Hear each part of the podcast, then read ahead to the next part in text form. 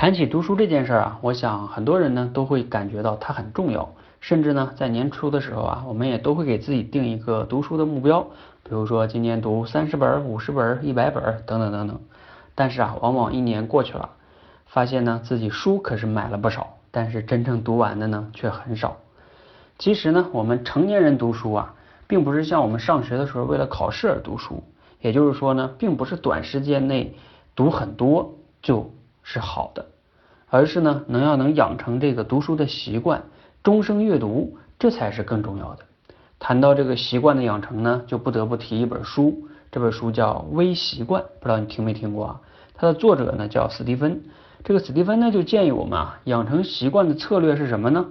就是每天从完成一个非常微小的事儿开始，比如说啊，这个作者当时就是这样的，一天做至少一个俯卧撑。然后一天呢读一页书，一天呢去至少写五十个字儿。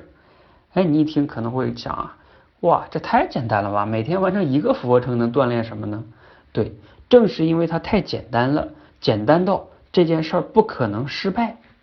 再重复一下啊，因为这事儿太简单了，简单到你你的潜意识里边都会觉得这事儿不可能失败，所以呢，它就不会给你造成任何的负担。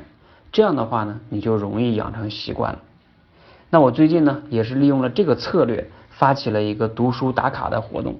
就是每天呢，我给你精选书中的一个段落，这个段落呢，可能你用两三分钟就能读完，读完之后呢，就完成一个打卡，很简单。我们从九月份的下旬开始测试哈，半个月下来呢，啊，百分之九十六以上的人啊，都表示非常喜欢这种模式，都愿意继续跟我们去玩这样的一个训练。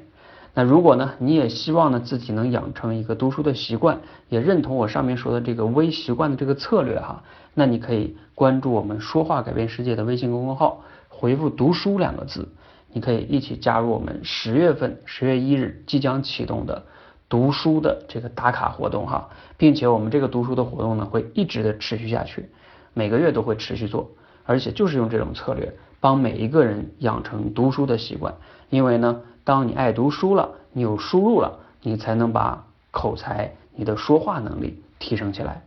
好，这里是说话改变世界社群，我是社群的发起人汤姆教练，欢迎呢你加入我们的读书打卡活动，谢谢。